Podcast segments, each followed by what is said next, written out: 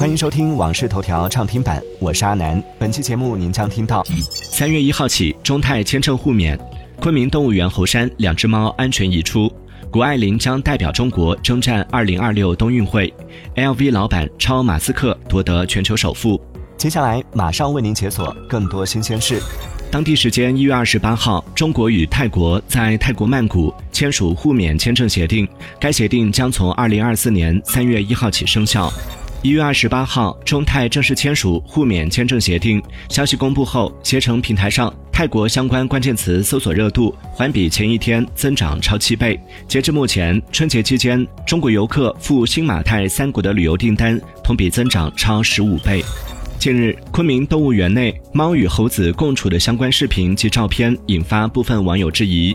一月二十七号二十一点四十分许，昆明动物园将猴山的两只猫安全移出，并聘请云南农业大学动物医院对它们进行了全面体检，确认健康状况良好，体表无外伤，行动能力正常。两只猫将由中国小动物保护协会妥善安置。北京时间一月二十八号，世界冬季极限运动会 X Games 在美国阿斯本继续进行。在优池比赛中，谷爱凌带伤参赛仍发挥出色，首轮以九十四点六六分断层领先，第三轮获得九十五点六六分刷新成绩，夺得冠军。这是她在 X Games 取得的第三枚金牌。近日，谷爱凌接受采访时明确表示，她计划继续代表中国参加2026年在意大利举行的冬奥会。谷爱凌表示，这样可以让成千上万的中国女孩有机会见到冰雪运动的潜力。一月二十八号上午八点四十九分，国泰航空一架编号 CX 六三三由香港飞往马来西亚槟城的客机。怀疑因为机舱冒烟，需紧急折返香港。警方及消防接报后，一度在机场戒备，至早上八点五十四分，航机安全着陆。事件中无人受伤。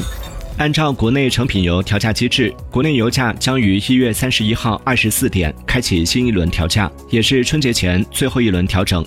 一月二十六号，国内第七个工作日参考原油变化率百分之三点零六，国际油价持续上行，因此本轮油价上调应是大概率事件。一月二十七号，董宇辉在直播间再度谈及网友希望他带货化妆品的需求。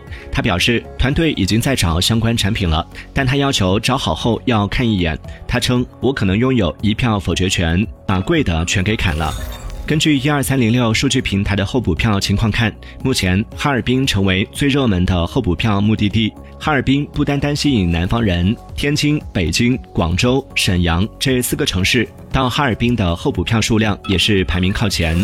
根据福布斯实时富豪榜数据，法国奢侈品巨头 LVMH 集团董事长兼 CEO 布纳德·阿尔诺再次超过特斯拉 CEO 埃隆·马斯克，成为全球首富。截至目前，阿尔诺净资产为两千零七十六亿美元，位列福布斯全球富豪榜榜首。马斯克以两千零四十七亿美元净资产紧随其后，杰夫·贝索斯则排名第三。感谢收听《往事头条》畅听版，我是阿南。订阅收藏《往事头条》，听见更多新鲜事。